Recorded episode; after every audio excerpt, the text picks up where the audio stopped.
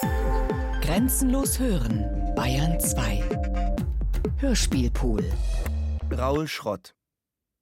Erste Erde Epos. Autopsie 2. Dem Körper des Menschen ist der Stempel seines niederen Ursprungs unauslöschlich aufgeprägt. Charles Darwin. Die Abstammung des Menschen.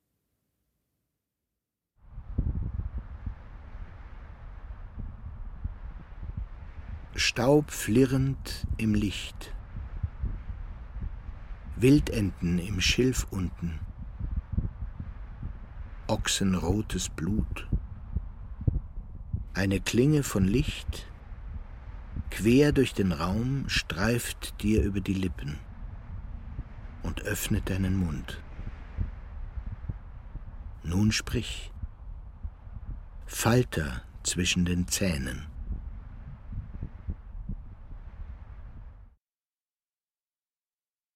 Ich, der Franzose.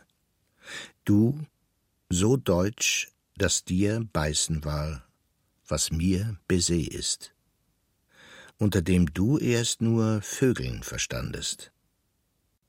Ah, die blutigen Lippen bei der Beizjagd, die unsere Werbung war umeinander, Falken beide, küssend wie die Hunde, bis wir den Kuss auf die Stirn das Haar lernten, auf die Augen, Schultern, in die Achsel, Kniekehle, tief unter den Nabel, die Ober- und Unterlippe, zuletzt auf den Mund. Nie aber die Wangen, solche Luftküsserei rechts und links, die ich trotz allem Französischen nie mochte. Diese Ausrufezeichen der Begrüßung, bei der mir nichts oder aber ein Binde- und Gedankenstrich lieber war. So wie auch du den Handkuss und die Kusshand nicht leiden konntest. Wir küssten verhalten, ohne den Mund zu bewegen, mit zuckenden Unterlippen, die Augen geschlossen, die Zunge vorstoßend. Seitlich die Hagebutte der Lippen im Mund, pressend, drückend, leckend, die Zungenspitze wie eine Schlange im Gras mäßig und sanft, schlafend und erweckt, kussfütternd gleich Affen, schnäbelnd wie die Tauben, bitter und süß, den Innenmund erfühlend, den Gaumen berührend, einander trinkend, um uns schließlich doch ineinander zu verbeißen. Dieser Zähnekuss auf deinen dunklen, korallroten Mund und der Schmelz deines Lachens. Milch und Honig unter deiner Zungenwurzel, heilige und geile Küsse, der Kuss des Kusses, bis das harte Reiben der Zähne aufeinander ihm einen Ernst gab, weil er die flüchtige oder bald berauschende Illusion des sich ineinander Auflösens aufhob und uns zertrennte. Du und ich plötzlich wie verstoßen bleckend allein. Wie diese seltsamen Tiere, von denen man lange nur Zahnreihen fand, spitzkegelig aufgebogen, bartenförmig, dass nicht zu sagen war, ob sie saugten oder zubissen, ästen oder rissen, von Fleisch oder von Wasser lebten, wie wir, als wir umeinander warben, nur noch nach Küssen gierten, der Mund wund, Wulstränder und Höhlenschleimhaut und ein feiner Zottensaum innen, der allmählich zu Zahnreihen aushärtet. Den 530 Millionen Jahre alten Chronodonten gleich, deren winzig scharfes Skelett das erste Gebiss bildete. Kalk und Phosphor des Meeres in diesem Knochenschimmer gebunden, bis man den aalförmigen Abdruck der Weichteile fand, Schwanzflosse und große Augen, der den Kegelzähner zu unserem Vorfahren machte, weil wir auch nur Urschlund sind.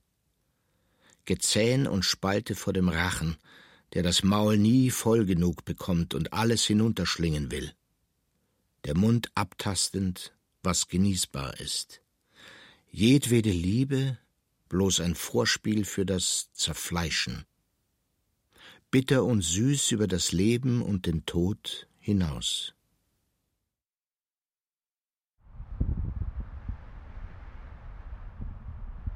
Leib wie Milch und der Stiel des Papyrus. Niemandes Geliebte und Herrin über jeden.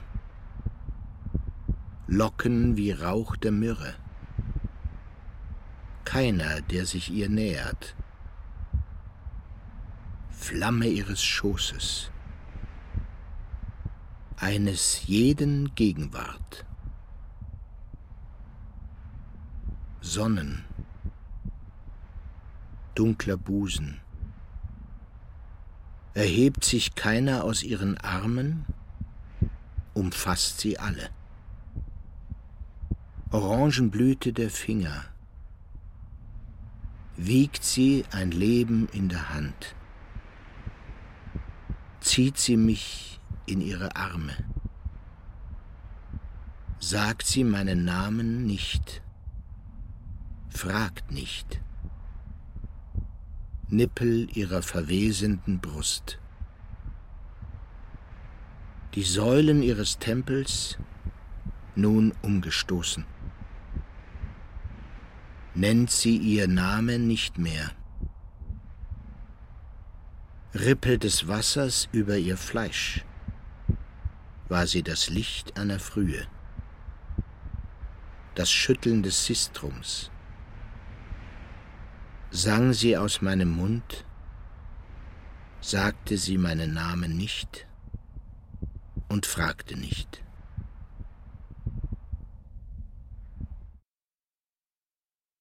Ich hatte dir diese, ich weiß nicht, ob Damen- oder Handtasche geschenkt. Nicht, weil sie ein exklusives Accessoire war, wie die Verkäuferin meinte, und teuer, sondern so schön schmucklos. Fischleder, und sich leicht und weich anfühlte. Es war dein vierzigster Geburtstag und ich hatte den ganzen Nachmittag gekocht. Sie lag auf dem Tisch in ihrem Karton. Du hast das Raschelpapier herausgerissen, um in Tränen auszubrechen. Den Grund aber hast du mir erst nach langem Fragen verraten. Das Rot, sagtest du, genau dasselbe Rot, wie das der Handtasche deiner Mutter, die auf dem Küchentisch stand. Sie gegen den Kühlschrank gepresst, ihr Rock hochgeschoben, der Freund deines Vaters, die Rechte zwischen ihren Beinen, dein Blick sofort abgewendet hin zur Tasche, ihre Clips aus Perlmutt, dieses Rot wie ein Nachbild, als du hinausliefst zur Tür. Ein konditionierter Reflex, hast du gesagt. Wenn ich weinen muss aufs Stichwort, denke ich an diese Szene. Ich habe ihr nie verziehen. Ich kam früher als sonst aus der Schule. Ich habe es keinem erzählt und verstehe erst jetzt, dass wir sind, was die Kindheit aus uns macht. Wir agieren sie versteckt ein Leben lang aus. Ihre Prägungen sind es, die ich überspiele. Die Theatralik, sie lässt mir den Raum zum Atmen. Ich habe es immer an den kleinen Gesten gemerkt, wann du du warst. Ich fand die Tasche, als ich mich nach mehr als einem Jahr überwand, deinen Schrank auszuräumen. Mit Raschelpapier wieder vollgestopft und in den Karton zurückgelegt. Es ist ein Anilinrot. Kratzt man an den Riffelungen darauf, schuppt es ab und klebt an den Fingernägeln. Das etwas spröde gewordene Leder darunter grau. Innen ein Etikett Aalleder sieben umlaufend aneinandergenähte Streifen, als fände sich so nach aller Trauer ein anderer Zugang zu dir, über ein Objekt, das weitergegeben wird, um darin das Sein zu bannen, in ein Foto, Eheringe, ein Haus, als das Memento einer viel zu kurzen Existenz.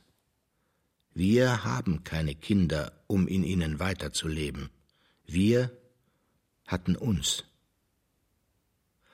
Die Tasche ist zusammengenäht aus Häuten des ältesten Wirbeltiers, dem Schleimaal. Unter der Riffelung in der Mitte der Lederstreifen verlief der Achsenstab, an dem die Rückenmuskulatur abschwingt, um sich durch Wasser und Schlick zu schlängeln. Aus ihm wurde dein Rückgrat. Kuss für Kuss auf die Nackenwirbel, dich zu wecken. Darunter ein Herz und Adern, um Blut durch den Körper zu pumpen. Die Hirnnerven, dein Zurückzucken jedes Mal, weil es dich kitzelte, um dich noch tiefer ins Laken einzugraben, bis du die Sonne spürtest. Ein Flossensaum, aus dem sich allmählich Beine und Arme schälten, um sich zu strecken und die Schulter beim Aufstehen hochzurecken, wie um dich des Tages zu wehren. Die Hautstreifen wurden knapp unter dem Kopf abgeschnitten. Knorpelspangen für einen Schädel, ein Atemloch, das sich teilte, während der Kiefer nach vorne wuchs, um eine Nase zu formen. Sie war dir zu lang, zu groß, zu markant, obwohl du wusstest, dass du auch des Profils wegen mit strengen und herausfordernden Rollen besetzt wurdest.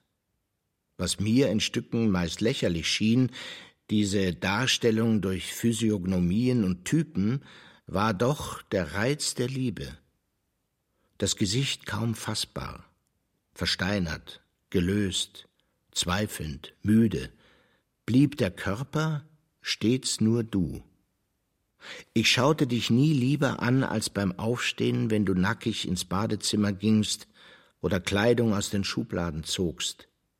Dein Rücken weiß wie eine Finne, ein Schattenstrich hoch vom Po, die Sehnen in der Kniekehle deine Achsel, in einer Knorpelgrube hinter deiner Nase jene Hirnanhangdrüse, die Hormone absondert. Heiß und kalt war dir, Schweißausbrüche, die Wangen hochrot. Ich erlebe das Altern am Bauch und daran, wie oft ich in der Nacht pinkeln muss. Dir aber war, als brannte dein Leib aus von innen. Hinterm Atemloch der Schleimaale aber liegt eine Geruchsknospe, und an Tentakeln am Maul sitzen Geschmacks- und Tastknospen, um zugrunde gegangene Körper riechen und fühlen zu können. Sonst sind sie mehr oder minder blind. Das war das Schlimmste, dass nichts im Schrank mehr nach dir roch. Wie du schmecktest, dass ich mich in dir festbeißen wollte deine Haut am Morgen, wie frisches warmes Brot. Abends der Honigseim deiner Musch, salziger Tang unter dem Achselhaar, deine Kniekehlen wie Kalk. Als müsste man, um alles zu verstehen, rückwärts leben, zurück ins Meer und auf den Grund, in das immer dunklere Dämmern unter den Wellen, indem du deine Lippen zum Rundmaul spitzt. Der Schleimaal hat Zahnraspeln aus dem Keratin der Fingernägel, einer Vagina dentata gleich. Ich mochte es nie wirklich, dass du an meinem Schwanz saugtest und lecktest. Die Kante der Zähne, die harte Gaumennaht und das Gefühl vollkommener Ohnmacht. Liebe war für mich weniger ausgeliefert sein, mehr etwas, das über das Alleinsein hinausreichte. Keine Not aus Vereinzelung, sondern das Absehen von sich. Ich konnte immer schon mit mir umgehen, mich selbst aushalten, das Leben leben. Was nach dir übrig blieb von mir, war nun durch eine andere Frau nicht mehr berührbar. Ich vermisse das Reden über anderes als uns, über Gott, die Welt und unsere Metamorphosen darin. Mehr jedoch noch deine Hand auf meiner Schulter. Das zerwühlte Leintuch, deine Bluse am Boden, die Nasenstüber, die vielen Arten, wie wir zusammen sein konnten, ohne uns dafür aufzugeben, wie wir beide aneinander schmeckten, was wir an uns selbst weder rochen noch sahen und wahrnahmen, verschlungen ineinander, ohne uns zu verschlingen. Die Berührung ein Bedürfnis, so wie sich andere über ihr schlafendes Kind beugen, ihm einen Kuss auf die Stirn zu drücken, die Tür leise zu schließen. Die unsere fiel mit einem Schlag zu. Die Schleimale sind Aasfresser und Räuber. Sie verknoten sich, um Fleisch in sich hineinzureißen. Man fängt sie mit Tierkadavern. Sie wimmeln dann im Aberdutzend um die Beute und kriechen in jede Körperöffnung, um sich zuerst über die Leber herzumachen, als wäre sie der Sitz der Seele. Du und ich, wir haben uns nie auf etwas anderes eingelassen als das Und. Dennoch entstammen wir diesem Geschlinge. Auf einer Werbeseite für die aus ihren Häuten von Hand gefertigten Produkte, Sitzbezüge, Schuhe und Hosen, alles so elastisch wie feinporig, war das Foto eines Fossils aus Südchina, Myllokunmingia, die zerspaltene Platte von versteinertem 525 Millionen Jahre alten Schlamm eines Deltas. Darin der Abdruck des zentimeterlangen Vorfahren aller Wirbeltiere, wie wir. Mit einem dünnen Pinsel gleichsam aufs Gelb aquarelliert. In dieser Lasur erkennbar sogar die Reihe der fedrigen Kiemenbögen, aus denen sich unsere Lunge bildete. Mir erschienen sie wie Flügel eines Engels der Geschichte, der zurückblickt auf all das Vergangene.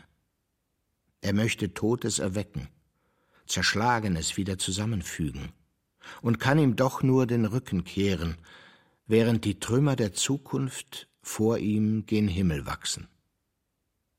Nach deinem Selbstmord betrat ich den Markusdom und zum ersten Mal wieder eine Kirche. Es waren die Tage zwischen den Jahren. Das Meer stand auf dem Platz. Es war still darin, trotz der Touristen. Und da war dieses Wandmosaik über dem Eingang. Alles goldglimmend gegen das Düstere. Und ich fühlte mich, als müsste ich nicht mehr den Atem anhalten und könnte wieder Luft holen. Ich kniete mich in eine Bank und wusste plötzlich nicht, was anfangen mit mir. So frei war ich. Ich stand schließlich auf, um für dich eine Kerze anzuzünden, ohne zu bezahlen. Blickte hinauf in die Spanndrille auf einen Erzengel und den Wind und musste lächeln, als ich ihn mir vorstellte. Die rote Tasche unter seinen Arm gezwängt. Vielleicht bin ich doch ein einfacherer Mensch, als ich geglaubt habe. Ich sehe die Patienten, schaue auf dein Foto an der Wand und gehe tauchen, wenn ich Urlaub nehmen muss, koche kaum, für wen auch. Aber es wäre schlimmer, dich nie gekannt zu haben. Denn da ist stets deine unsichtbare Gegenwart, einem Nimbus gleich, als wäre sie das, was sich zwischen den Masken und deinem Gesicht bewahren konnte. Ich weiß, ich bilde es mir ein, doch auch alles andere ist Bild, Fleisch geworden ohne Zutun eines Gottes. Sonst müsste es erträglicher sein. Das ist keine für uns erschaffene Welt, nur Sturmwehen her von Eden.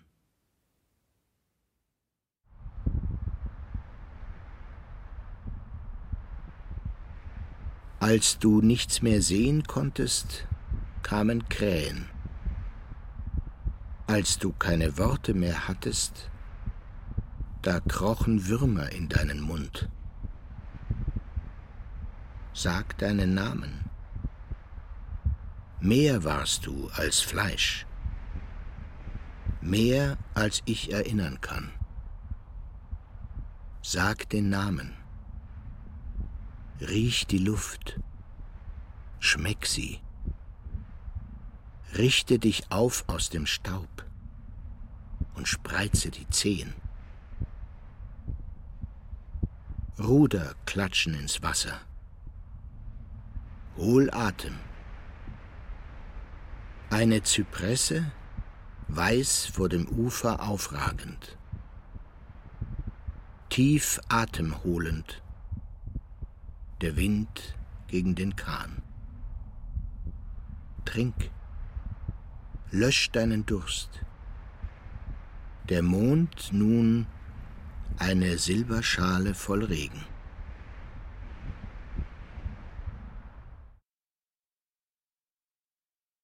Am geduldigsten in meinem Wartezimmer sind die Pharmavertreter und der mit seinem Katalog für handgefertigte Schuhe, Golfschläger und Stereoanlagen, der mich jedes Jahr im Herbst belästigt. Einmal kam er an mit einer Kalksteintafel, auf der es von Fossilien wimmelte, die Motten glichen. Vom Yangtze Kiang.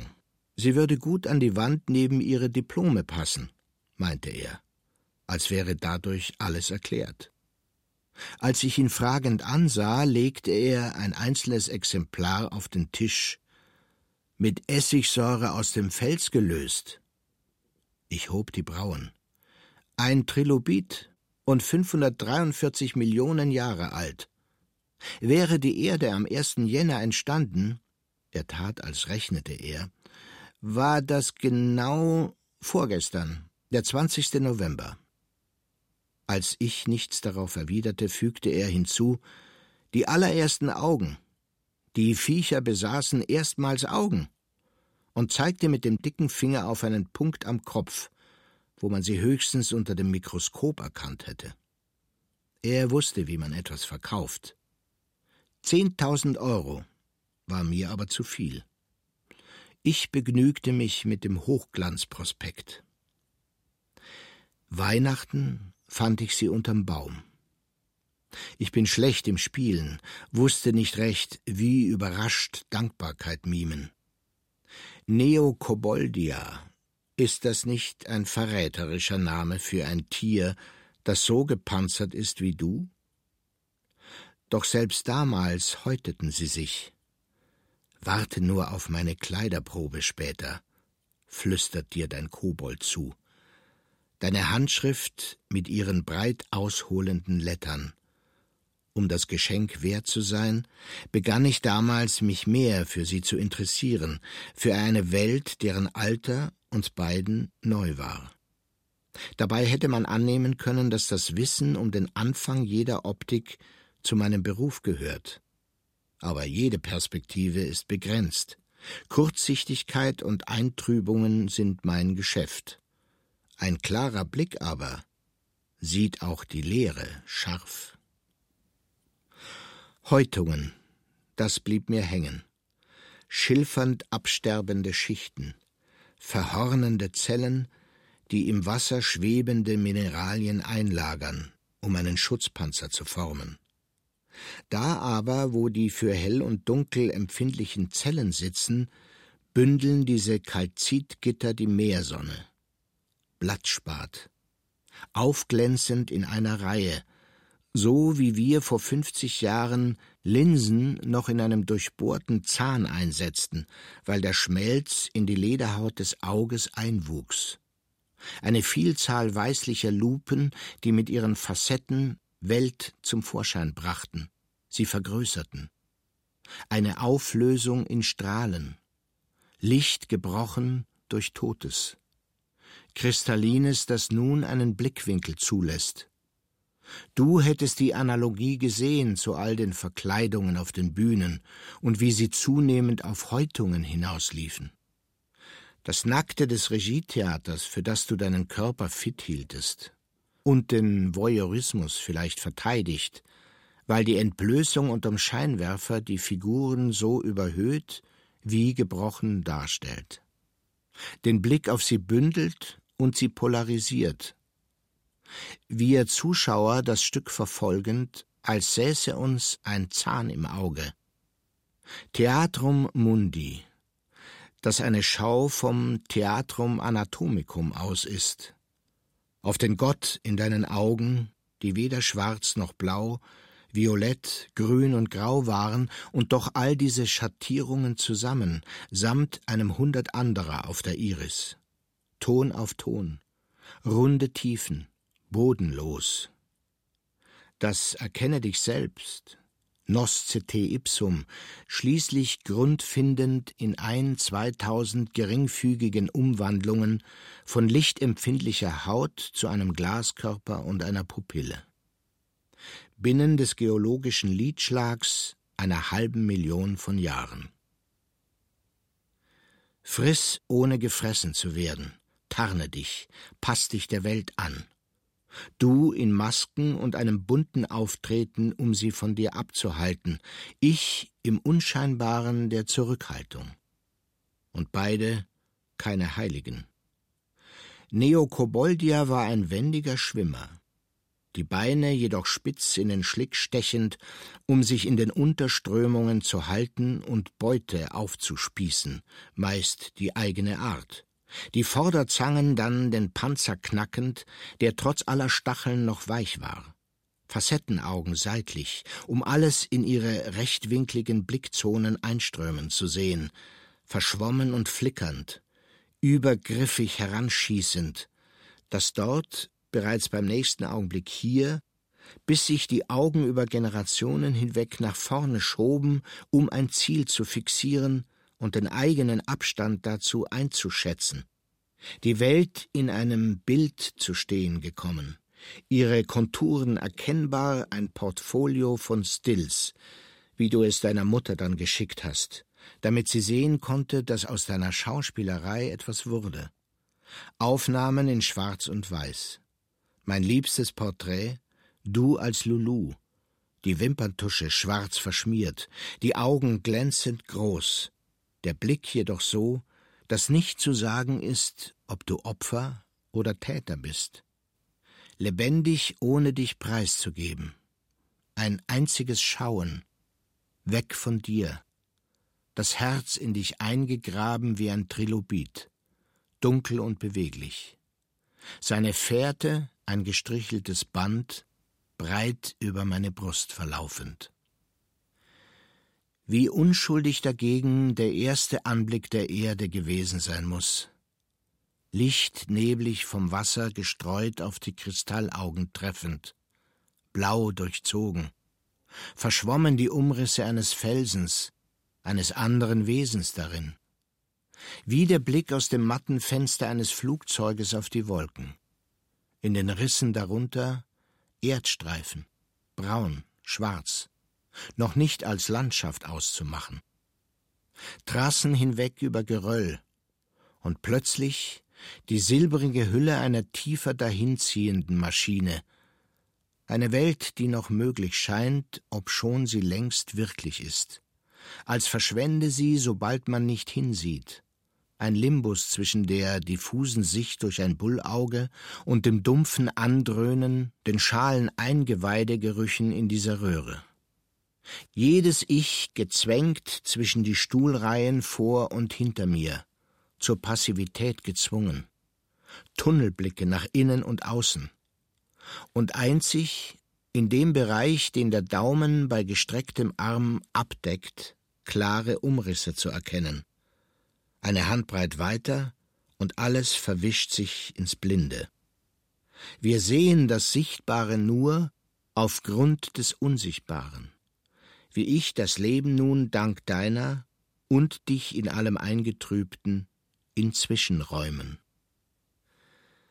In Neufundland jedoch sah ich die Erde wie in ihrer ersten Gegenwart. Die ganze Woche war grau vor Regen im Wind gewesen. Wir stapften durch Sümpfe, umgingen die Steilhänge, und bei der Mittagsrast dann ging ich weiter in dieses Dämmerlicht, um erneut nicht anzukommen, wandte mich seitwärts und stolperte auf einen Fleck, wo Wildblumen gegen schwarzen Schiefer glosten, und dachte mir, dass niemand noch diese Blüte gesehen hat, dass sie meine Überraschung war, hier, jetzt, dass sie natürlich auch ohne mich existierte in dem Augenblick, aber ihre Wirklichkeit die meine war, sie mich durch sie real werden ließ und starkste im Bogen zurück zum Lager, zu ein paar Krüppelweiden vor einer Klippe, dass ich zu ihnen von unten aufschaute, als die Sonne durch die Wolken brach und in ihrem nassdunklen Gezweig zerbarst. Rinde und Blätter mit eins Gold besprenkelt. Es war still. Ich hörte nur meinen Atem, war von diesem Bernsteinlicht umfangen, verinnerlicht von dem Moment, in dem alles ein Echo seiner selbst wurde. Sichtbar als was war, was ist, zugleich wird. Erwacht. Scheinbar vollkommen.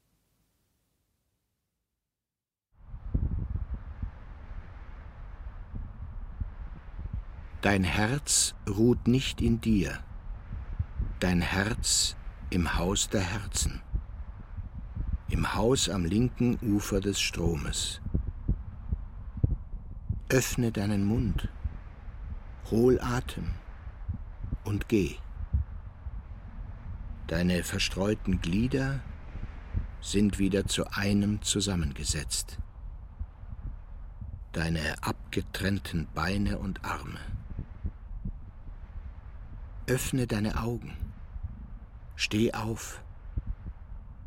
Das Blut pocht in deiner Linken, den Adern. Das Herz in der Brust, wie ein Käfer. In der Stille der Nacht höre ich seinen Flügelschlag. Dein Herz ist abgewogen in ihm alles, was dein Körper jemals tat. Dein Herz eine Wasseruhr, ein stetes Tropfen auf Fliesen aus Stein.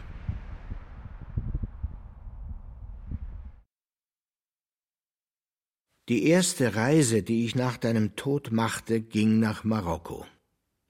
Ich hielt es am Strand nicht lange aus. Rast und ortlos ohne dich, mietete ich mir ein Auto und fuhr den ganzen Tag, kreuz und quer, bis mich ein Lehrer in Fetzu hinaus in die blau-graue Wüste nahm.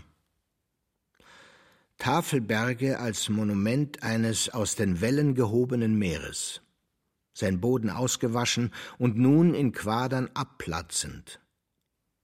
Am Fuß des vom Himmel zerfrästen Plateaus erstreckte sich eine Lagerstätte von fossilen Trilobiten, die wie eine Erzader schnell unter Tage führte. Die Einheimischen waren ihr Kilometer um Kilometer mit dem Pickel in die Erde gefolgt. Am Ende standen sie tief in einer sandigen Rinne, die im August so austrocknete, dass manche darin verschüttet wurden, und hebelten mit der Brechstange Felsplatten hervor. Als wir kamen, lag einer im Schatten der Decke, die er über sein Moped gebreitet hatte. Wir tranken Tee. Dann setzte er sich neben den aufgeworfenen Haufen und begann die Brocken in faustgroße Steine zu zerklopfen. Schlag um Schlag, genau angesetzt. Oft war wochenlang kein Fund zu machen, blieb das Gestein taub bis auf ein paar kristallige Schwefelblasen darin, wie von verwester Materie. Neben ihm lagen einige Exemplare im Kreis, im Positiv und Negativ. Der Preis der Drusen, von anreisenden Händlern nach der Seltenheit einer Spezies bemessen, reichte das Geld kaum aus, um das chinesische Moped Marke Jalo abzuzahlen. Trotzdem ließ er nicht ab davon. Er war sein eigener Herr und versteift darauf, eine Gestalt von Leben im Stein zu erahnen. Jeder einzelne Trilobit war zusammengekrampft in den Schlamm gebogen, der ihn erstickt hatte. Der Händler gab ihn weiter an andere, die ihn daraus mit Sandstrahler und Zahnarztbohrer hervorstichelten, bis er wieder zu krabbeln schien. Dennoch blieb er aufgekrümmt gegen seinen Tod, aus dem er hier nun mit dem Hammer gemeißelt wurde. Von einem, der bereits blind war auf dem linken Auge, weil er nicht immer die Brille zur Hand hatte, die ihn vor den aufsprühenden Splittern schützte. Ihre Funken, selbst im Grell des Mittags blitzend. So bewegten sie sich aufeinander zu, um sich im Stummen gleich zu finden. und es war, als sähe ich mich in meinem Beharren, allmählich scheiternd am Leben, das im Tod liegt.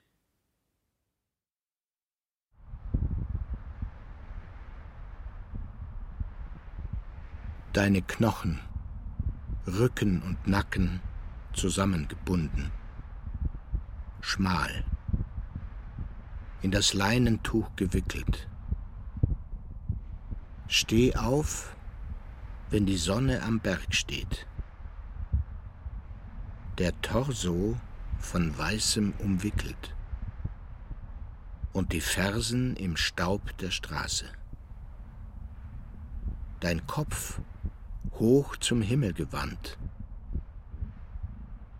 das Wasser eingeflößt. Gelenk und Scharnier, wie sie ineinander greifen. Über dem Berg diese Sonne.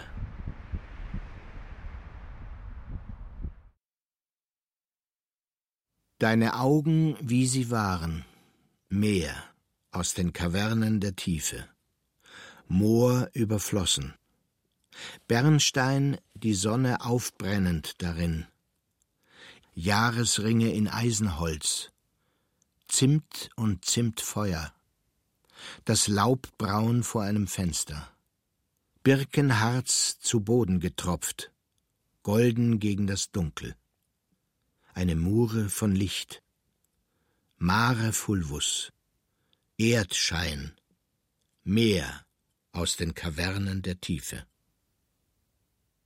Wie das Leben in das Licht dringt, es von sich aus wieder und wieder in einem Brennpunkt fasst, das Flachauge des Seesterns, Pigmente im Becher der Lanzettfischchen, die wässrige Grube einer Schnecke, Loch und Blase in der Kamera obscura eines Perlboots, Fischaugen, die nachtschillernden Linsen von Tintenfischen, von Katzen und Eulen, die Facetten der Fliegen und Glühwürmchen, das irisierende Mineral im ersten Auge eines Trilobiten. Und unsere Regenbogenhaut, die nicht daraus erwuchs, vielmehr irgendwo aus einer Urform der Schleimaale und Neunaugen. Der Schleimaal, beinahe blind, bis auf die Lichtzellen, die den Wechsel von Tag und Nacht, Sommer und Winter wahrnehmen, um das Dunkel zu spüren und den Körper zur Sonne hin auszurichten zum Fressen und Paaren. Das Neunauge mit Linse und Augenmuskel über dem Mosaik aus Zäpfchen, durch die es Färbelung und Umrisse der Fische erkennt, an die es sich festhaftet, um ihr Blut auszusaugen und mit seinen Zahnnadeln ihr Fleisch herauszuraspeln jedes Auge eine Ausstülpung des Hirns. Und jedwedes Gehirn, um hin zum Licht und was es hervorhebt, zu gelangen. Nervenrinden sich verdickend, um Lichtbündel aufzulösen. Alles Denken liegt zwischen dem Schauen und dem Erinnern von Geschautem. Jede Imagination ist bildhaft, das Zusammensetzen der Erinnerung zu neuen Figuren. Unser Auge, wie es sich aus der Haut hervorwölbt und in sich wieder zurückbiegt, vom O in das C der Retina, in der das Äußere nunmehr zu innerst liegt, dass das Licht erst dies Gewebe durchdringen muss. Das Geäder darin Schatten werfend, der Sehnerv in der Mitte ein für alles tauber Fleck. Deine Augen, und wie so unglaublich vieles in ihnen zu schauen war, als könnte man wirklich Gedanken in einem Kopf sehen.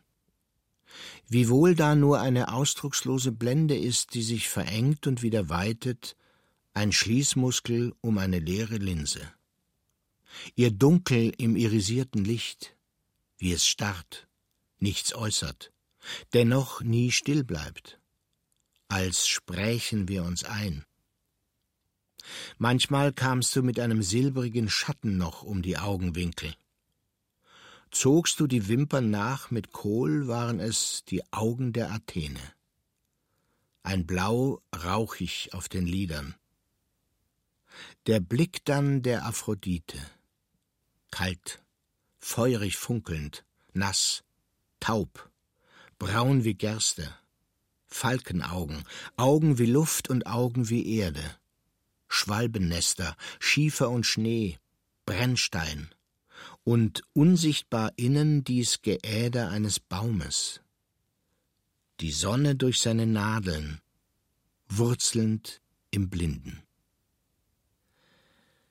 Wie viele Makel, wie uns das Licht stets nur streift, dennoch ist da diese Vervollkommnung von Unzulänglichem in der Zeit. Ich wache, seit du weg bist, meist um vier Uhr morgens auf. Die Endlosschleife der Gedanken selbstredend sofort im Kopf. Schalte ich die Lampe ein, schrecke ich aus dem Blinden ins Blendende, die Augen schmerzend, kaum mehr als im Grellen etwas Graues erkennend. Schlierigen Blicks weitwinklig verzerrt, das Sehen irgendwie verlangsamt, als fahre man mit gespreizten Fingern durch schweres Wasser. Und darin dieses erste Aufflackern von Welt, wie in dem vor dem Fenster sich hebenden Nebel, eine kilometerdick vereiste Erde, die in Flüssen und Bächen aufschmilzt, Wolken aufgerissen vom Wind, Meer, das sich klärt, Sonne sich lösend aus dem Diesigen, das Licht, wie es endlich durch alles bricht, gestreut bis zum Horizont. Der Himmel so ultraviolett, dass er hinab zum Grund der See reicht. Und das Leben, wie es sich in diesem blauen Auffächern nach oben orientiert, dem Gleißen über den Wellenkämmen zustrebt. Doch da ist nur Zeit, weder du noch ich der Blick über die Schulter, ohne die Minuten zu sehen, die eine vergangene erinnert, die andere imaginiert. Zeit, wie sie außerhalb unser nicht existiert. Zeit, wie sie kein Spiegelbild der Dinge ist. Vielleicht, wenn man Ziffer um Ziffer von der Uhr radiert, die falschen Namen vergisst, zeigt sich Zeit ganz in ihrer Glorie. Ein Aal im Aquarium. Schau ihm beim Schlängeln zu. Vergiss aber das Wort Schau. Vergiss auch das Wort Schlängeln. Und er wird reines bewegen, unüberlagert von Raum. Was du Schlängeln und Schauen genannt hast, bricht auseinander und zerfällt zu nichts. Ein Flimmern setzt ein. Der Aal beginnt grau schimmernd. Sogar sein Abdruck, den Jahrmillionen im Fels hinterlassen haben. Schau dich um. Die Welt schimmert. Eine Endlosschleife im Schädel. Du.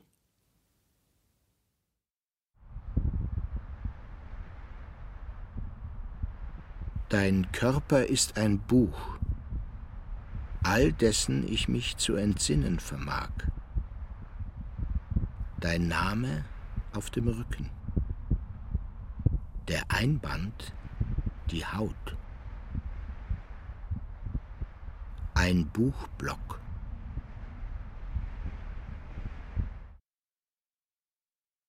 Als ich meinem Patienten A. B. den Verband abnahm, und er daraufhin die Augen mit den Linsenimplantaten öffnete, hörte er meine Stimme seitlich von vorne kommen. Er wandte mir seinen Kopf zu und sah ein Schimmern, von dem er annahm, dass es ein Gesicht sein müsse. Er spürte keinen Schwindel, Gesichter jedoch blieben für ihn nicht einfach. Er schaute einem nicht in die Augen, konnte mit der Mimik nichts anfangen und erkannte einen nur an der Stimme, um später zu versuchen, ein Gesicht dazu zu erinnern. Als er zum ersten Mal vom Fenster des Krankenzimmers im dritten Stock hinunterblickte, war ihm, als führe die Straße über seine Augen, und er dachte sich, er könne sich an den Händen hinunterlassen.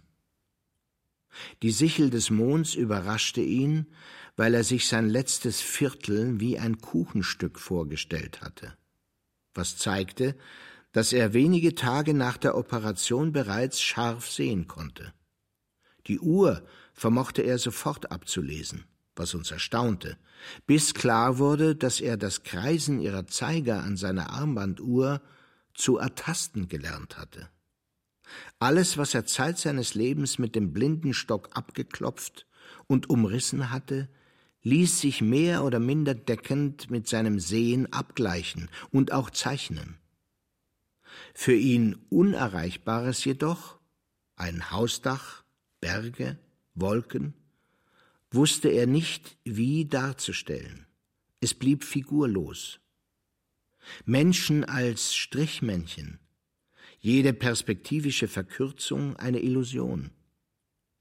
Die optischen Täuschungen hingegen, Neckarwürfel oder Müllerleier, machten keinerlei Eindruck auf ihn. Wo für uns quer gestrichelte Parallelen auseinanderlaufen, nannte er sie ruhig und einlinig. Farbbezeichnungen blieben ihm unklar. Kaum etwas leuchtete für ihn wirklich, außer gelegentliche Sonnenuntergänge. Die Welt war irgendwie trübe. Die Frauen, die er nunmehr auch sah, wirkten wenig liebreizend auf ihn. Nichts von dem, was er gewahrte, schien ihn aber zu überraschen. Was er hingegen zusehends verlor, war sein Selbstverständnis. War er zuvor sehr stolz darauf gewesen, sich blind zurechtzufinden, verunsicherte ihn nun das Sichtbarliche, indem er sich behindert vorkam. Kino sagte ihm nichts, Buchstaben lernte er schwer. Die Dinge lösten sich in zu vielem auf, ohne noch greifbar zu werden. Nachts schaltete er kein Licht ein, und tagsüber, da bewegte er sich nach wie vor dem Echo seiner Schritte folgend. Spiegel faszinierten ihn, und im Café beobachtete er stundenlang die Menschen.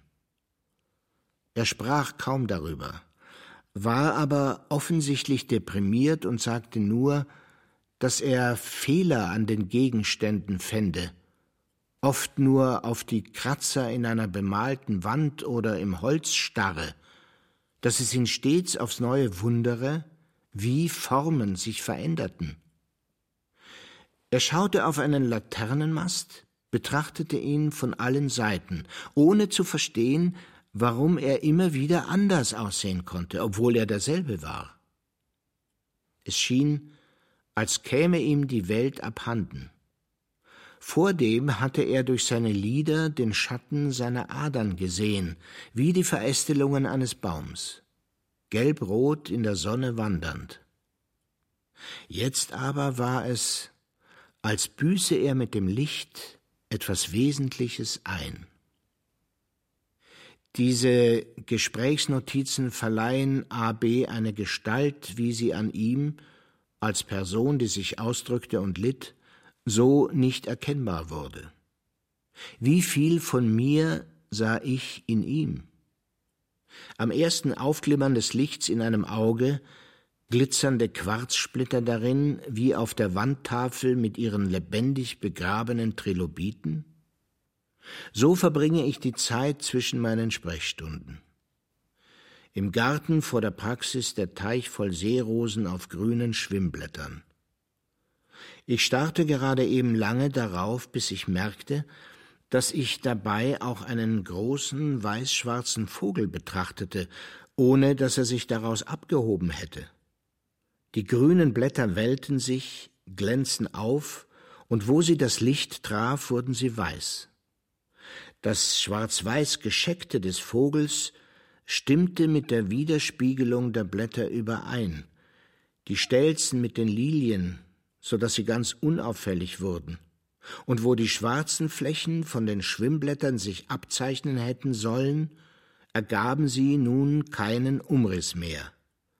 Der Vogel mit eins körperlos, unsichtbar inmitten von Licht. Im Wasser ist es der Silberfilm einer Fischhaut, der Licht streut, ohne Schatten zu werfen, wie ein Glas im Wasser. Ein Spiegel, der von allen Seiten Sonne zurückwirft.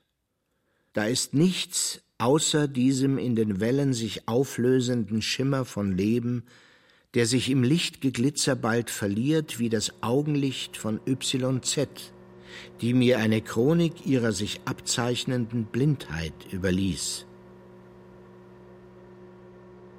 Seit ich mich nicht mehr im Spiegel betrachten kann, vergesse ich, wie ich aussehe. Ich versuche mich an Fotos von mir zu erinnern, nur um zu merken, dass sie schnell verblassen. Und die Menschen, die ich seit den ersten Eintrübungen traf, blieben ohne ein Gesicht, körperlose Stimmen. Gleich mir jedes Fassbare selbst verlierend. Mein Mann verschwindet langsam in einem tintenschwarzen Fleck.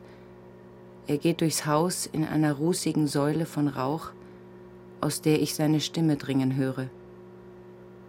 Strecke ich meine Hand in diese Wolke, fühle ich sein Gesicht, seinen Körper, die Haare. Ziehe ich sie zurück, bleibt nichts, als wäre ich nicht blind, als schaute ich ohne zu sehen. Nach wenigen Monaten vollkommener Blindheit stellte sich plötzlich ein anderer Sinn von Gegenwart ein. Dinge in einer lebhaften Präsenz, drei, vier Schritte ab von mir. Ein Baumstamm, ein Auto, vor denen ich zurückschrecke. Die Leere vor mir als Echo. Höre ich es, ist immer etwas da. Fehlt es, heißt das nicht, dass ich einfach losgehen könnte. Heute Morgen öffnete ich die Tür. Regen fiel und brachte die Konturen des Parks zum Glänzen. Nicht in Fernen abgesetzt und fragmentiert, sondern in einer durchgehend steten Tiefe. Das Trommeln der Tropfen am Dach über mir. Jenes fast unhörbare Fließen über die Blätter da am Busch. Das Trippeln auf den Autodächern. Der ansteigende Hügel, wie er durch den Regenschleier dringt das Rieseln auf die Birken dort, wie dahinter alles verschwimmt. Klirrende Laute schräg dazwischen. Wird doch auch hier im Zimmer Regen fallen, damit ich hören könnte, was alles drin ist, wo ich bin, wo ich aufhöre und wo ich beginne. Gestern erstmals Panik. Ich war noch keine hundert Meter vom Haus, als mich wachsende Gefühle des Zweifels erfassten. Ich war wie allein im Nichts, das tiefe Kälte ausstrahlte. Ich wusste, wenn ich weiterging, fände ich niemals mehr zurück. Ohnmächtig kämpfte ich dagegen an. Ich wollte zurück und konnte es nicht, atmete nur immer schneller. Daheim auf dem Bettrand war alles irreal, einzig mein Körper wirklich. Bewegte ich mich, fühlte ich die Tapete, die Mauern und Ecken, den Tisch, glitt aber an allem ab. Es wich zurück, driftete davon in einen Strom. Nichts schmeckt mir richtig. Ich habe Hunger, doch keinen Appetit. Alles, was ich esse, ist irgendwie fad geworden. Fast schon abstoßend, auch der sexuelle Hunger. Der Geruch und der Tonfall einer Stimme, allzu flüchtig, um davon erregt zu werden. Liebe war, dich zu sehen. Manchmal habe ich das seltsame Gefühl, tot zu sein. Ich ziehe mich dann noch weiter in mich zurück, in einen tieferen Tod und versinke in Stille und Tatenlosigkeit. Ich sitze bewegungslos in meinem Sessel, atme immer langsamer, versuche an nichts zu denken und schlüpfe unter die Decke blende leiseste Geräusche aus. Lehre mich vollständig, um zu der Chiffre zu werden, auf die mich meine Blindheit reduziert. Meine Wahrnehmung von Zeit hat sich verändert. Weder merke ich, wie der Tag anbricht, noch wenn er dämmert. Ich bin unfähig dazu, mich wegen irgendetwas zu beeilen, nur zu tastenden Schritten fähig. Mein Umraum engt sich ein, während die Zeit zugleich uferlos wird. Die begreifbare Welt weist nur noch so viel Wirklichkeit auf, wie ich Stellen und Punkte zu berühren vermag. Taste ich mit zehn Fingern einen Gegenstand ab, kann ich das nicht zugleich auch mit den Zehen. Hier die splittrige Bank, dort der Kies. Die Welt, die ich höre, hingegen, dringt in und aus dem Bewusstsein.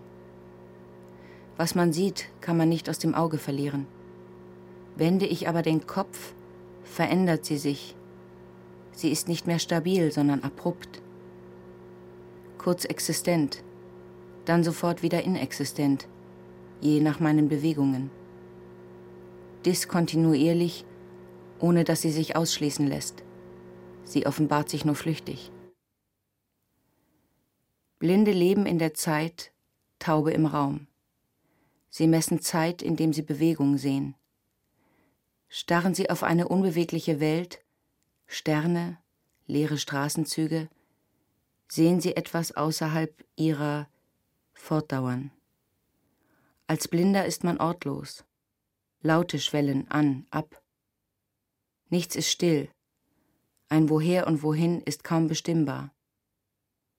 Es rauscht vorüber, das Unsichtbare des Windes verliert im Blinden jedes Geheimnis, weil es das Unsichtbare nicht mehr gibt, nur das Erfasstwerden davon. Das Gesicht im Wehen dann, Böen, die mich überkommen. Was am Sichtbaren entspricht diesem Wechsel von Laut und Stille? Geschlossene Augen? Nein. Sie öffnen sich und die Welt ist wieder, während hinter der Stille kein Laut zurückbleibt. Laut und Stille ist auch nicht wie Tag und Nacht. Das eine ist vorhersehbar, das andere bereits blind. Blindheit zur Sicht ist auch nicht wie Stille zum Laut. Blindheit bleibt innen, während die Welt draußen hart ist. Die Stille aber löst sie auf. Man horcht weiter, auch wenn nichts zu hören ist, während ein Blinder nicht mehr schaut. Laute dringen ans Ohr, wie jenseits von allem. Ein Satz ist erst zu verstehen, sobald jeder Laut verhallt ist. Er ist da und doch nicht, wie die Stimme eines Gottes.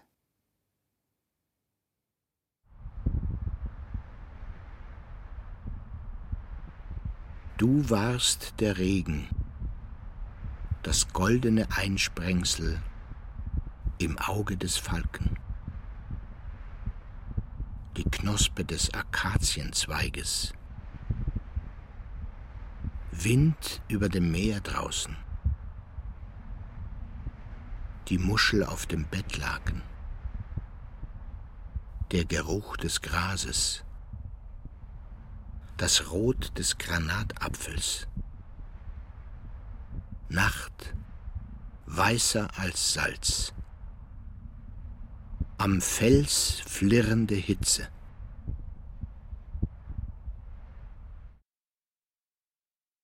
Ein Riffplateau und Schlamm, der darüber fließt wie nasse Asche, um ein Pompeii der Kreatur zu begraben. Die feine Körnung des Silt, nun die Pixel der Farbdrucke in den Büchern über die Steinbrüche von Cheng Yang und Walcott mit ihren Schnittmustern des Lebens auf schiefrigem Kreidepapier. Halluzinogene Formen im Rausch des blau phosphoreszierenden Wassers. Einer Vertigo des Sehens. Das Delirium, in dem alles einander frisst, um sich auszuwachsen im Größenwahn. Innen wie außen immer härter rund gepanzert, behelmt, beplattet, gestachelt, voller Klauen, Greifarme und Spieße, Saugnäpfe und Zahnkränze, um an und auszusaugen, zu knacken, zu zerkleinern. eine martialische Biomechanik grobschlächtigst zusammengeschweißt. Und die vier verschiedenen Grundpläne für einen Organismus so schnell ab und umkopiert, dass daraus die 38 Bausätze heutigen Lebens wurden. Ich habe Plastikmodelle dieses fantastischen Realismus beim Umsteigen in Toronto gekauft und vor mir im Regal jetzt. Sancta Caris und Kata, die stachelige Heiligkeit der Schöpfung. Orthozanclus reburrus, die Sichel ihrer borstigen Dämmerung. Acanthotrella, der alles durchbohrende Stachel. Peronochaeta dubia, das unbestimmte Nadelhaar. Picaia gracilens, der stieläugige Fischwurm, der uns am nächsten liegt. Hallucigenia sparsa, der zerstreut sich darin verirrende Verstand. Der eingefärbte Kunststoff von Albträumen. Und um dieses eine Riff von vielen, die harte blaue Blase der Natur, das Leben in sie getrieben wie Zehntausende von scharfen Keilen, bereit, sie bei der geringsten Veränderung der Druckverhältnisse weiter aufzubrechen und immer tiefer auszuschachten, um an Erz zu kommen, ihr Mark auszusaugen, den kleinsten Spalt ausnützend, und so, stelle ich mir vor, als es darauf heller wurde und wärmer, aus der Sphäre des Meeres nun überall Luftbläschen hervorquollen, Nährendes ausflockend, überall mundfertig, fraß es sich ein und durch, wie in ein unterseeisches Kokaine, vor Wogen geschützt, süße Gerüche entgegenströmend aus einem fortwährenden Frühling von Olivin.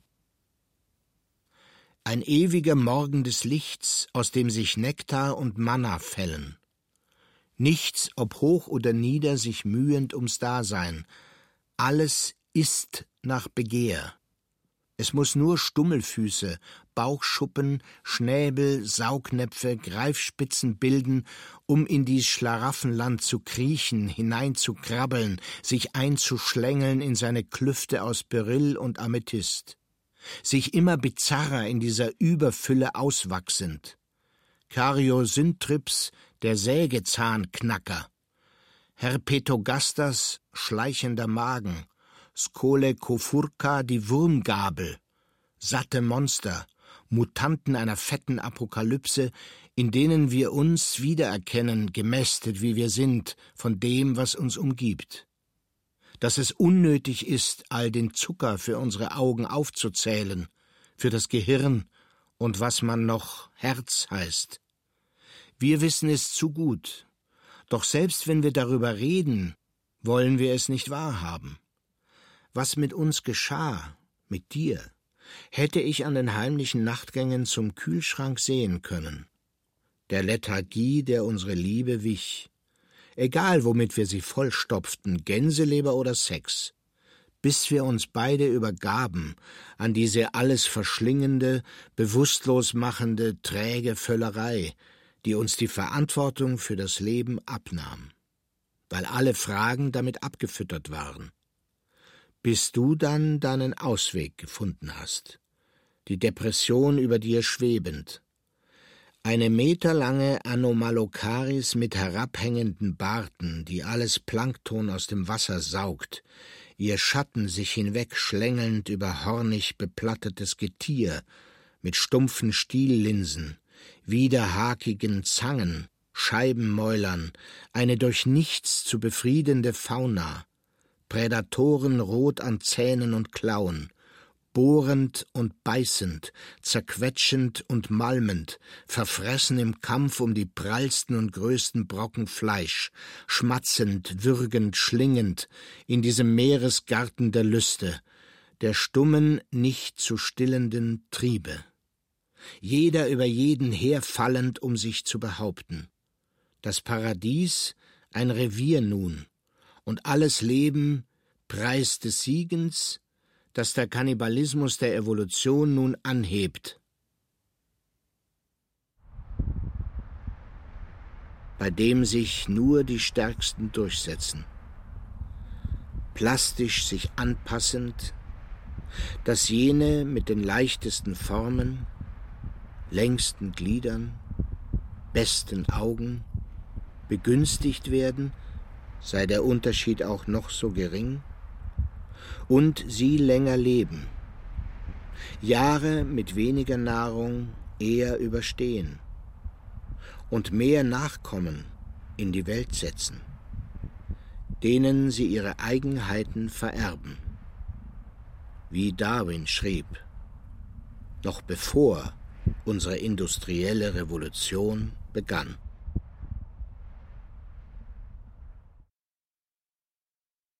Jene, die zuerst eine Stelle besetzen, hindern andere am Nachdringen. Die mit den großen Namen nehmen den kleineren die Luft zu atmen.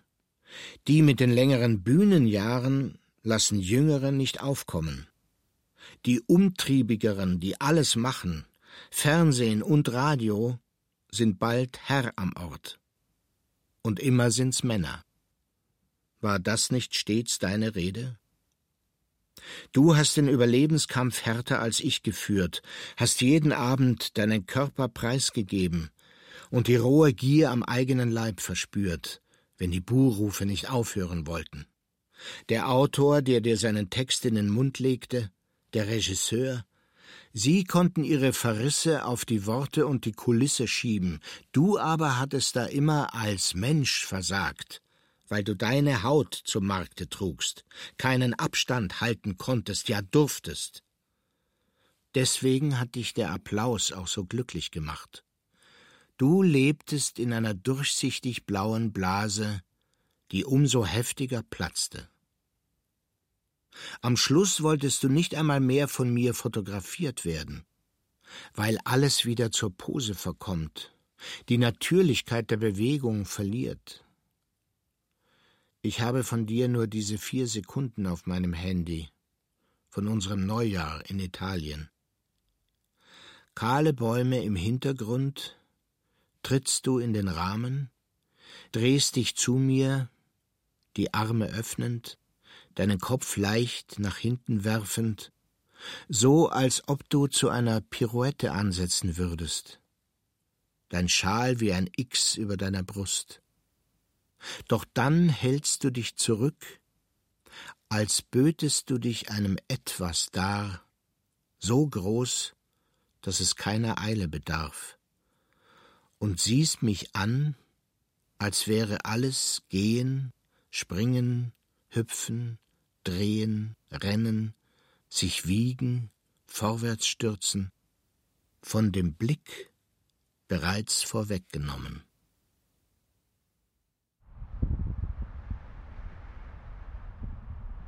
Die Fackeln abgelöscht in einer Schale voll Milch, die Vergangenheit festgeschrieben und aufgerollt und mit Siegeln versehen. Das selbst noch unter Wasser aufflammende Magnesium. Wo es dunkel ist, bleibt nichts von mir. Alles wächst und vergeht. Alles und nichts.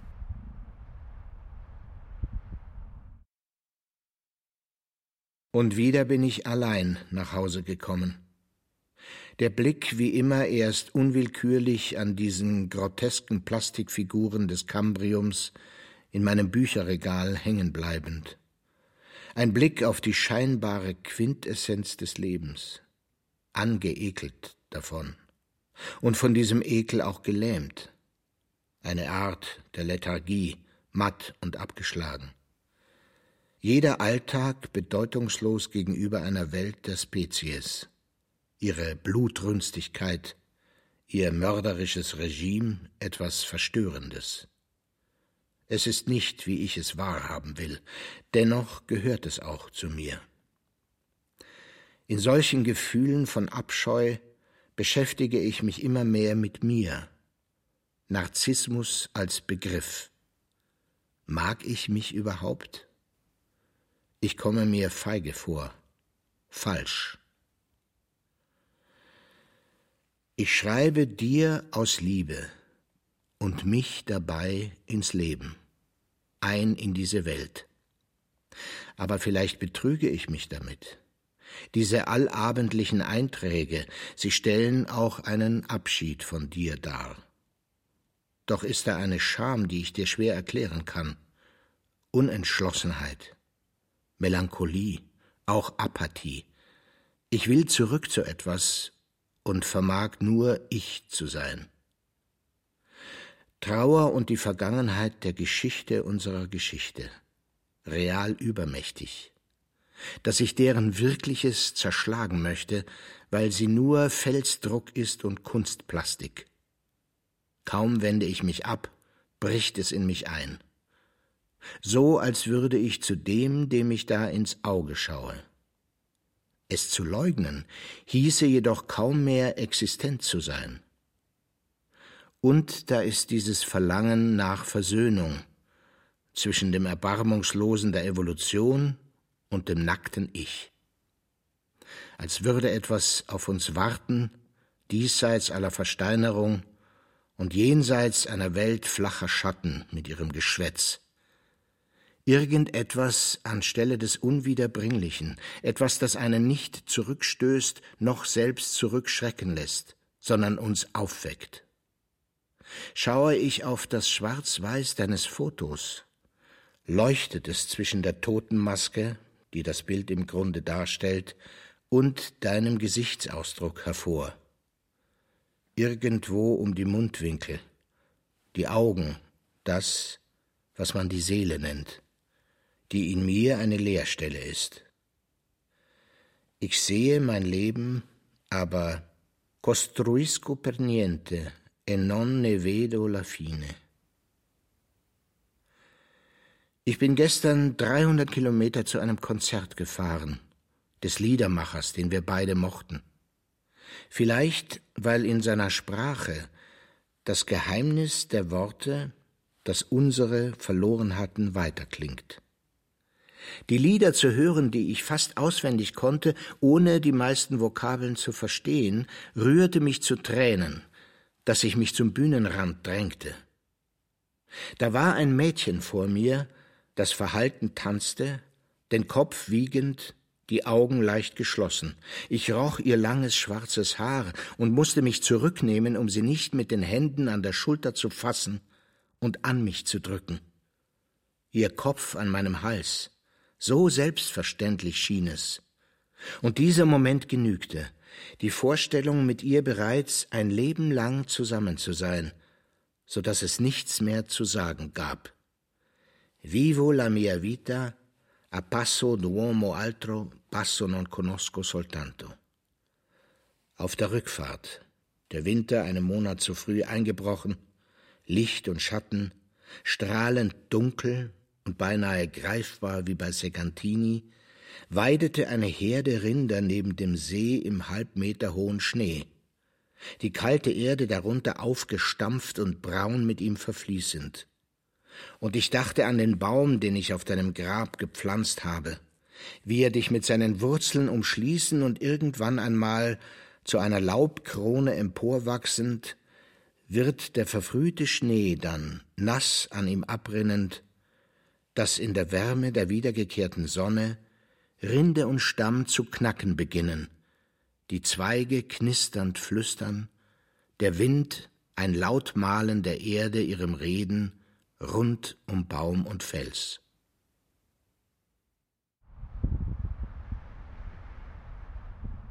Das Boot am Ufer festgeteut. In der ägyptischen Stille das Summen der Wäscherinnen. Eine am Fluss trinkende Ziegenherde. Die Sonne des Tags und Mond zur Nacht. Die Brise riecht nach Rauch und Brot. Ich sammle meine Knochen, wickle sie in Tücher. Mit dir werde ich ganz. Solange ich lebe, lass die Worte alles wieder erschaffen, dass ich das Knäken der Enten, das Rauschen der Kraniche höre, die Erde, wo ich stehe, in den Abend gehend und im Grund der Stunden stehend.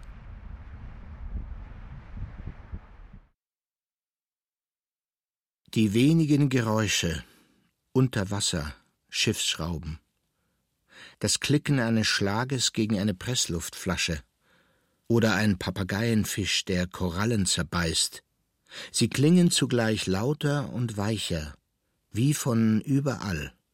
Verzerrt von der Luft in meinem Ohr sind sie nicht mehr als Vibrationen auf der Haut der Vielborster, die davon aufschrecken, und der raspelbeinig zirpenden Einsiedlerkrebse. In der Badewanne tauche ich mit dem Kopf unter, damit jeder Laut vom Wasser abprallt und bloß das dumpfe Tropfen des Hahns zu hören ist. Um nicht mehr zu denken, solange ich meinen Atem anhalten kann. Und dann platzt die Druckluftblase der Trauer wieder und trifft mich wie einen Fisch, dessen Ohr stillhält, während die Wellen ihn durchlaufen. Ich dagegen halte still, und der Schall bringt das Innenohr unmerklich zum Zittern, die Ohrsteinchen darin, Gehörsand im Felsenbein, kristalline Kalzite, um das erste Mal zu sehen, Kalzitkristalle, um immer noch die Erde zu hören wie sie in unseren Adern langsam versteinert. Der Ozean, wie er in den Muscheln rauscht, ein Tinnitus ewigen Nichtverstehens. Leben nur Atem.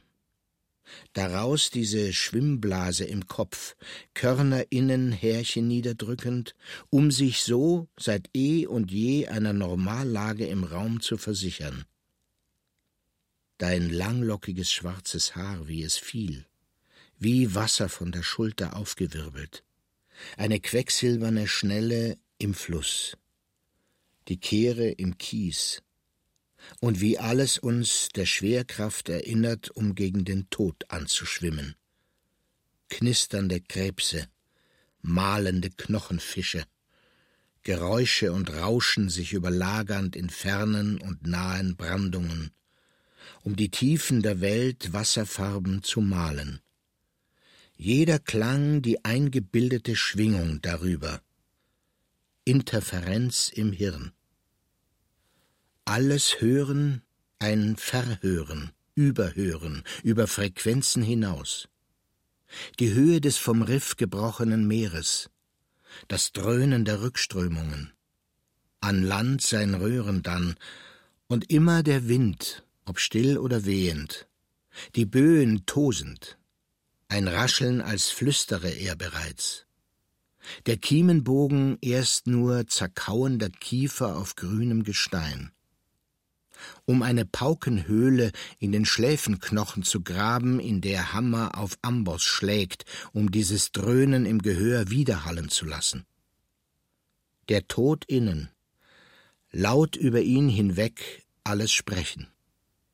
Höhen und Tiefen für die Ohrsteinchen im Felsenbein, Kristallen die Wellen brechend, Schall glitzernd gleich im Licht.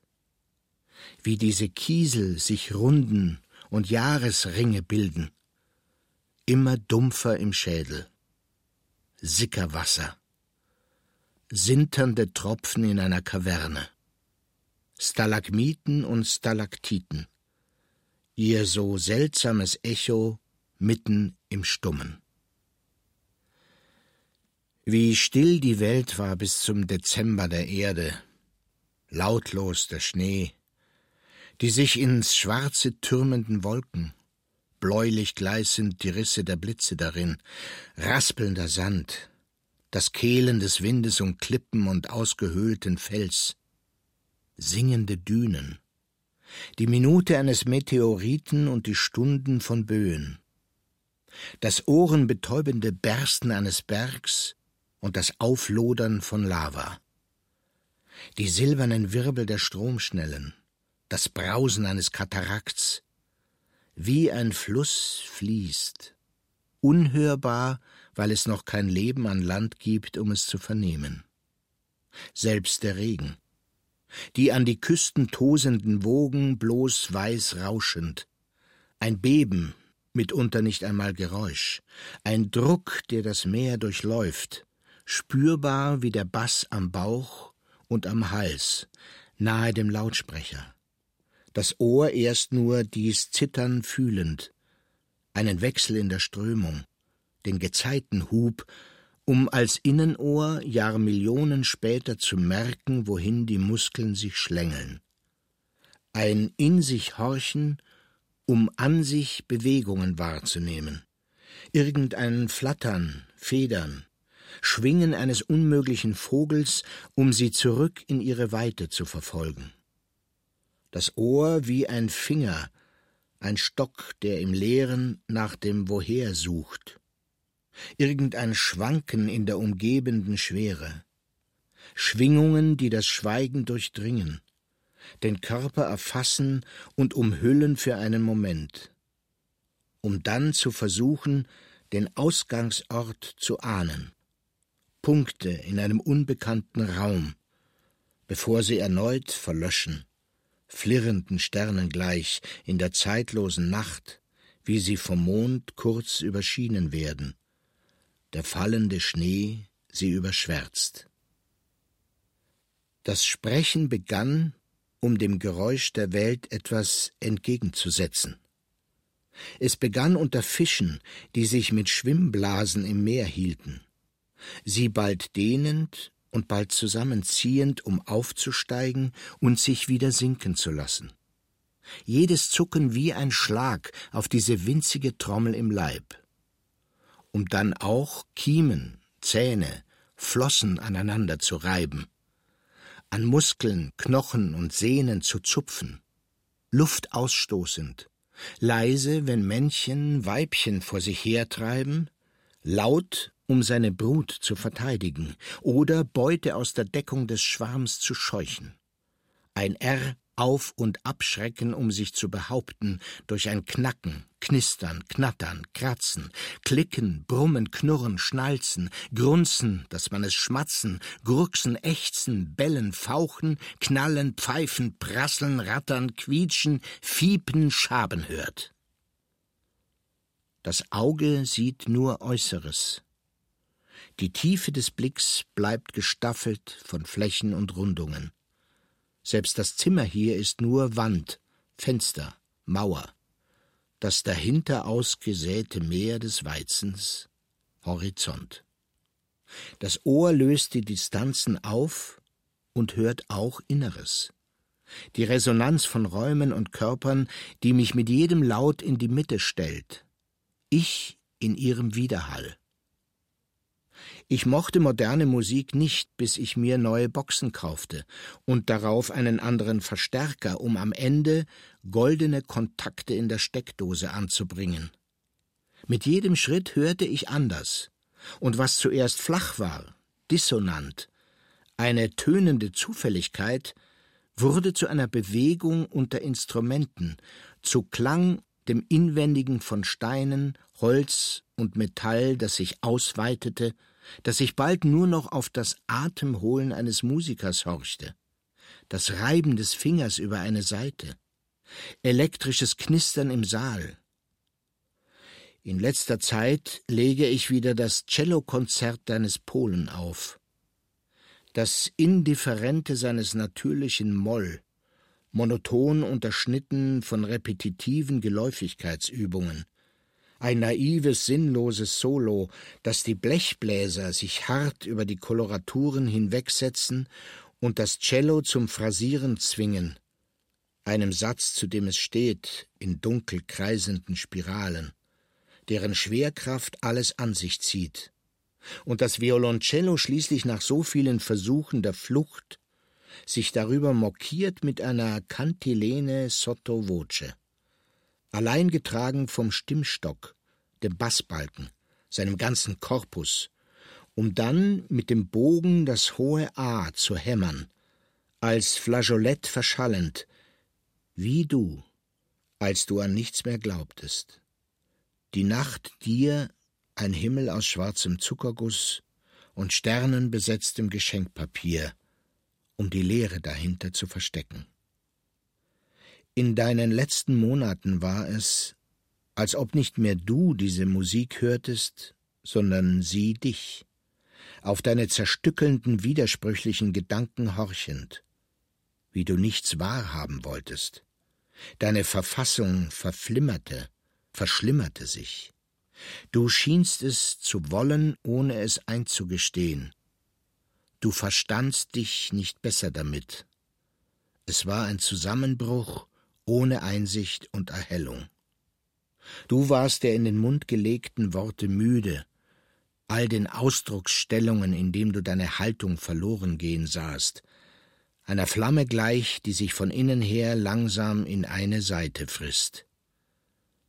Es trifft mich bis heute, dass die Liebe dich nie zu erfüllen vermochte, was ich dir gab, nie bestehen konnte, während du mich immer noch ausfüllst, dass das Sehnen umschlägt in Schuld. So als hätte ich mit jedem Kuss das Leben aus dir gesaugt bis du die Badewanne hast volllaufen lassen. Dein Kopf in diesem Rot, als ich mittags nach Hause kam.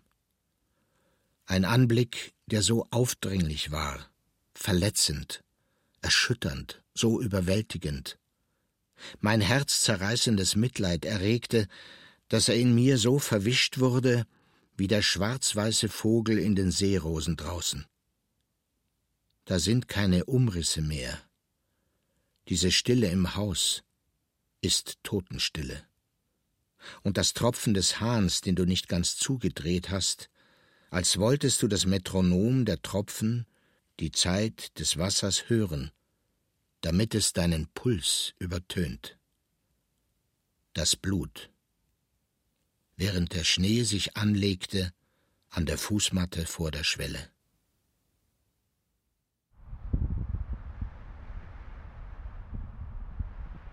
die Kühle der Nacht. Noch vor dem Morgen das Flattern der Vögel. Die Geschichte unserer Liebe verknotet im Laken, wo ich nun liege. Schweiß auf der Haut, den Schmerz im Magen. Wind, der aufkommt, bevor sich diese Erde wieder in das Licht dreht. Ich knete das Mehl und lege den Fladen auf die Glut. Der Ball aus Dung verwandelt sich zu Gold. Käfer schwirren auf in die Sonne alle Wahrheit nur Hülse und Spreu im Feuer. Die Asche, mein Herz, meine Zunge, mein Mund.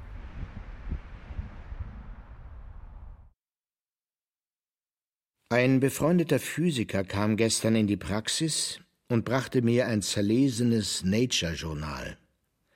Unter dem Aufhänger Magic Moments zeigte er auf eine Schlagzeile über den visuellen Kortex von Mäusen und meinte, die sind beinahe gleich blind, wie ich es bald sein werde. Mir gab die daneben stehende Zeile einen Stich.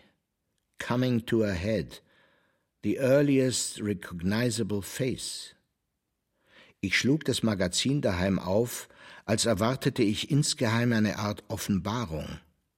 A Jaw-Dropping Fossil Fish war der Titel des Artikels über einen 420 Jahr Millionen alten Kiefermäuler, erneut in China entdeckt, als hätte meine Welt da begonnen, der am Anfang einer Stammlinie stand, von der sich einerseits Knorpelfische wie Haie, Rochen, Seedrachen verzweigten, andererseits Knochenfische wie die noch lebenden Quastenflosser und Wirbeltiere aus denen wir uns entwickelten. Nichts, was ich weiterverfolgen wollte, Die Abhandlung zu begreifen, war ich froh um meine Anatomieklasse.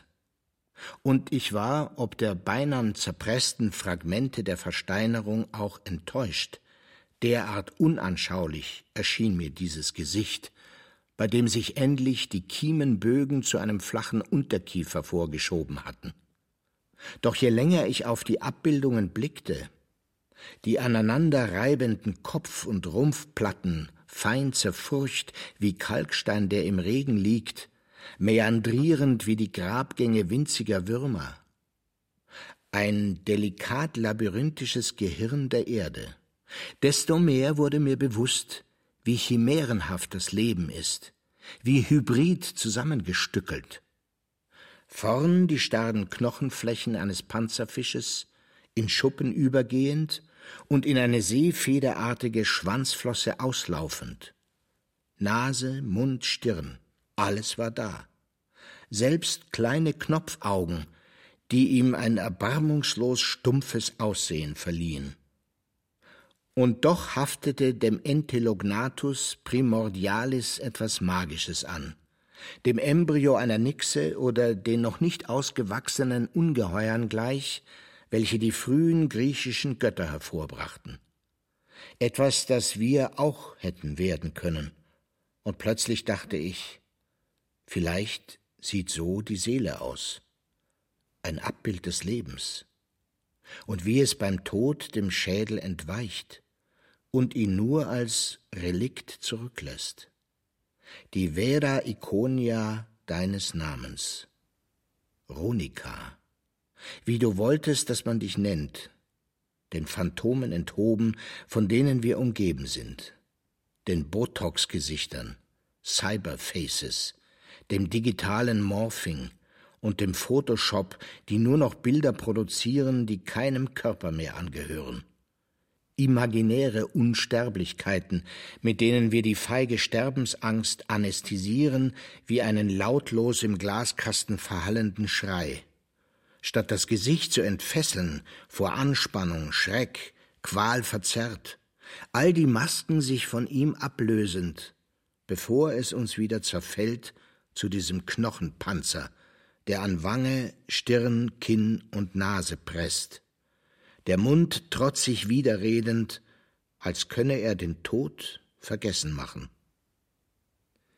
Francis Galton, ein Cousin Darwins in mehr als einem Sinn, spazierte durch Londons Straßen mit einem Kruzifix aus Karton und einer Nadel. Die Schönheit der Frauen, die ihm begegneten, zu markieren. Ein Einstich oben für jede, die ihm gefiel, einer unten für die hässlichen, der Balken für die vielen, die ihn nicht berührten. Mir geht es ähnlich. Ich scheine die Lust auf Frauen zu verlieren. Ich sehe bloß noch selten ein Gesicht, das mich anspricht, um es wieder zu verwerfen, weil ich an ihrer Mimik Personen erkenne, mit denen ich weder Tisch noch Bett teilen möchte, und fühle mich behindert. Galton wollte darauf das, was den Menschen in seiner Essenz ausmacht, in einer Laterna Magica festhalten. Porträts von Familien, Kindern, Patienten, Wissenschaftlern, Priestern, Kriminellen, die er übereinander legte, damit sich das ihnen Gemeine herausstreiche. Doch je mehr er diese Gruppen überblendete, umso schneller lösten sie sich auf. Ob Verbrecher oder Kranke, sie erschienen immer normaler, ununterscheidbarer von der Menge. Allein bei der Serie schöner Frauen zeichnete sich etwas Unerwartetes ab. Je weiter das Einzigartige dabei in den Hintergrund trat, desto berückender wurde dies generische Bild. Je mehr Frauen ihr Gesicht verloren, das Entschlossene eines Mundes, die Eigenheit einer Nase, umso attraktiver wirkte seine Fotografie des rein Typischen. Ist Schönheit wirklich nur ein nichtssagendes Ideal, das uns gerade ob seiner Durchschnittlichkeit anzieht? blind getrieben von einer evolutionären Phrenologie, welche uns Paarungstauglichkeit erkennen lassen soll? eine verknöcherte Symmetrie, wie sie sich schon in der zuschnappenden Schnauze eines fossilen Fisches zeigt, am Ende kaum bedeutungsvoller als die Totenmaske, die einen Lebensrest wahrt, hungernd nach einer ekstatischen Präsenz, in der der Kopf das Gesicht abschütteln möchte, um Antlitz zu werden, ein fremdes, nahes, doch so fernes Sein. Der Ausdruck in deinem Gesicht, wenn es dir kam, alles erlöst für diesen einen Augenblick. Das warst du. Und du warst das, was zwischen einem versteinerten Kopf und all den Kompositbildern der Schönheit lag. Meine Frau mit Armen wie Meerschaum, Schultern wie Delfinschnäbel, Brüsten wie Wellen, dem Rücken aus Licht, Hüften eines Nachens, scheidend das Meer, Salz und Wasser, Augen voll Tränen.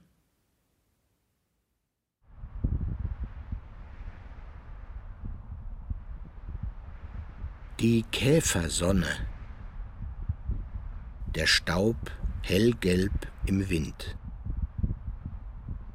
Die Boote im Wasser aneinanderschlagend. Die Ebene in der Hitze weiß und Schatten der Erde. Ein Fladen von Brot auf einer Schilfmatte. Die Sonne und diese Millionen, Milliarden Jahre. Der Horizont gleicht dem ersten gesprochenen Wort. Ein leeres Schwalbennest. Die Luft knisternd.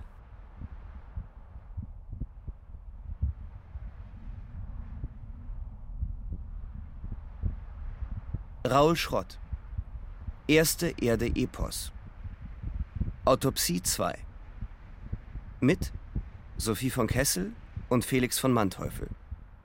Ton und Technik Josul Tegarten, Gerhard Wichow, Susanne Herzig. Regieassistenz Stefanie Ramp. Regie Michael Farin. Produktion Bayerischer Rundfunk 2016. Redaktion Herbert Kapfer